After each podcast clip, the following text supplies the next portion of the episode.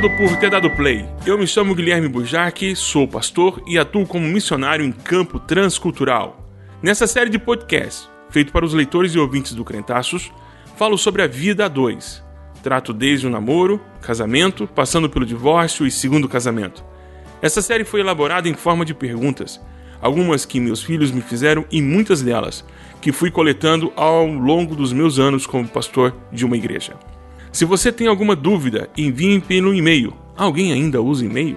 burjac.burjac.com.br Ou você pode me mandar um direct pelo Instagram, arroba burjac. Se preocupa não, que esses dados estarão na descrição deste episódio.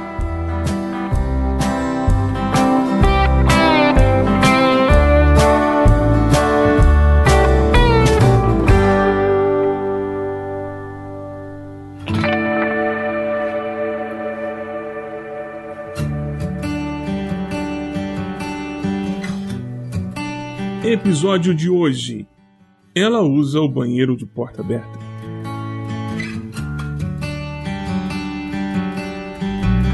Oi, pastor. Hoje completam-se oito meses que me casei. Hoje também caiu a última parcela do cartão do serviço de fotografia. Tenho muitos motivos para estar feliz. Tenho um marido carinhoso, divide comigo todas as tarefas da casa, nossa vida sexual é muito boa e tá tudo certo. Só que não tô feliz. Não entendo por quê. Às vezes penso que me casei com a pessoa errada, sei lá. Acho que não tá rolando aquela química que me prometeram. Estou com medo de não o fazer feliz. Vamos lá. Uma coisa bem errada que ensinaram nos manuais de casamento é aquela frase maldita: Casamento não é para ser feliz, é para fazer o outro feliz. Casamento não é para gerar felicidade, é para formar família. Essa expectativa que criam em nós de que temos a qualquer custo sermos felizes é uma armadilha. Sabe por quê? Porque quem vende essa ideia nunca dá o endereço certo onde está a tal da felicidade. É tipo o mestre dos magos. Aparece do nada, diz que a saída da caverna do dragão é ali, mas esse ali nunca chega.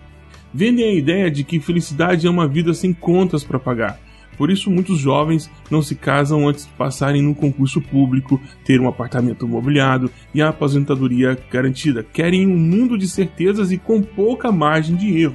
Bom, isso não existe.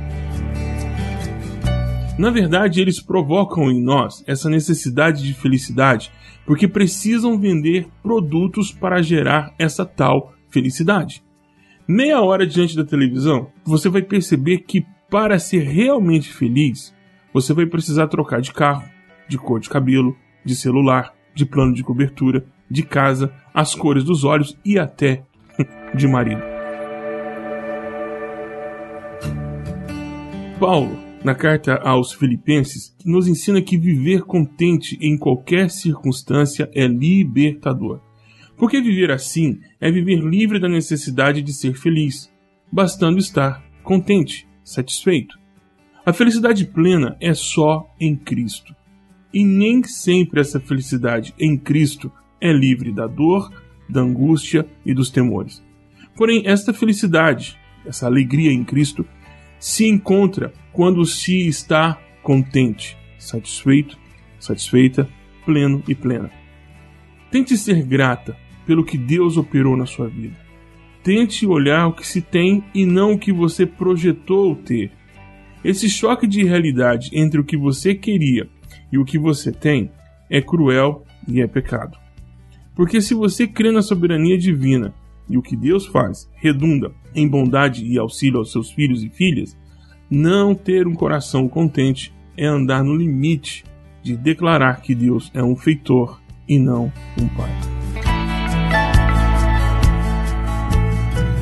Oi, Burjan, tudo bem?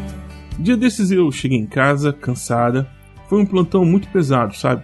Aconteceu tudo de lá. Bom, cheguei em casa, tomei um banho e fui dormir. Meu marido não estava em casa quando acordei, já tinha ido trabalhar. Levantei-me e fui cuidar da casa. Ao ver a situação da casa, toda fora de ordem, panela suja na pia, roupa suja no sofá, toalha molhada na mesa do café, cocô da nossa cachorrinha sem ser catado, surtei, sabe? Sabe, Buja, eu, eu me esforço para ser uma boa esposa. Trabalho como uma louca para manter o nosso estilo de vida. E nem, nem cobro muito, mas puxa, é sério que é só obrigação da mulher manter a casa arrumada? Existe algum protocolo masculino que impede de o um homem fazer algo dentro de casa? E aí, tudo bem? Vou compartilhar o meu testemunho. Quando eu fui me casar, eu recebi um conselho do meu pai. Ele me disse que não era para fazer nenhuma atividade da casa, senão eu corria o risco de ser escravo da minha mulher e ela iria mandar em mim. Enquanto isso, a minha esposa também recebeu um conselho de uma irmã da igreja que disse que no dia em que ela fizer alguma tarefa que era da minha responsabilidade, eu iria encostar nela para sempre. Bom, nós crescemos em mundos intrageracionais. Tem muito do que os nossos avós viveram que ainda são culturalmente impostos a nós. Temos debates grandiosos sobre o tema do feminismo e machismo, mas é bem lá na vida comum, ordinária, no dia a dia, que esses debates deveriam ser traduzidos, né? Bom, eu diria que o legal é conversar com seu marido, dizer que ele também divide o mesmo espaço com você e que ele tem responsabilidades com este lar. Talvez ele responda dizendo que vai te ajudar, contudo é preciso que fique claro que não é uma ajuda, é responsabilidade dele também. Ajuda é quando você decide fazer o almoço naquele dia e ele ajuda, aspas, amassando o alho. O que precisa ficar bem claro é que ele tem responsabilidades compartidas com você.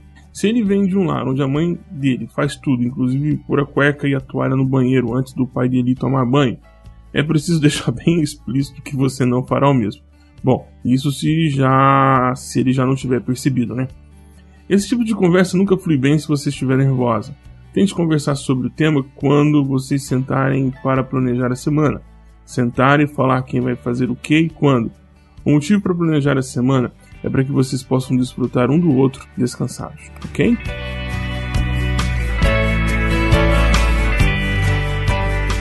Oi, pastor, tudo bem? Então, é, estou casado há algum tempo, não muito, vamos fazer dois anos de casados. E tem uma coisa que sempre me incomodou e, eu não sei como tratar desse assunto. É que a minha esposa, ela gosta de usar o banheiro com a porta aberta. Eu não consigo conceber a ideia dela conversar comigo enquanto está lá fazendo as suas necessidades. Tipo, para mim, pastor, esse é um momento sagrado. e aí, como é que eu resolvo isso? Já pediu para ela fechar a porta? Bom, é sério, já pediu? Bom, vamos lá. Eu sei que parece uma coisa simples para um montão de gente que está agora ouvindo esse, esse podcast, ok? Mas não é.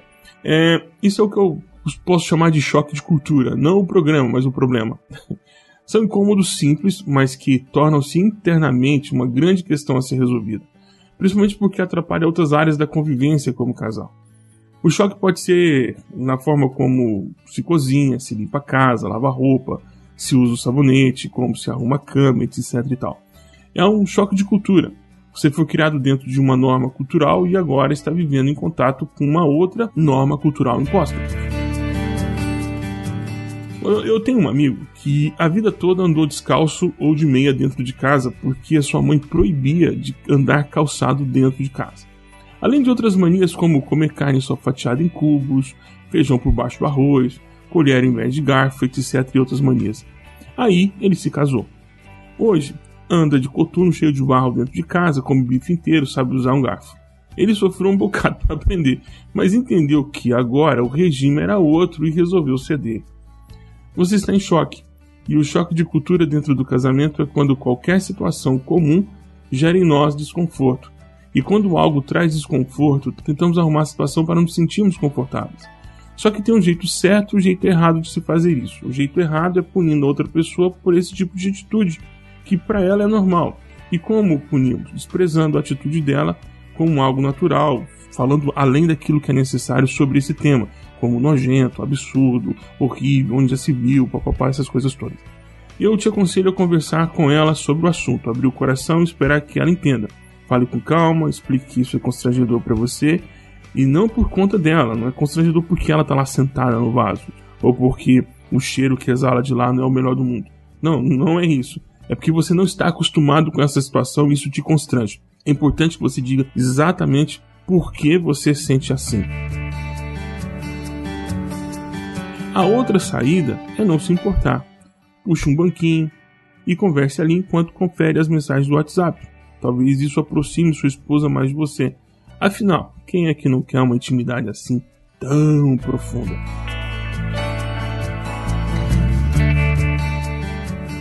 E aí, pessoal, então a gente se vê no nosso próximo episódio.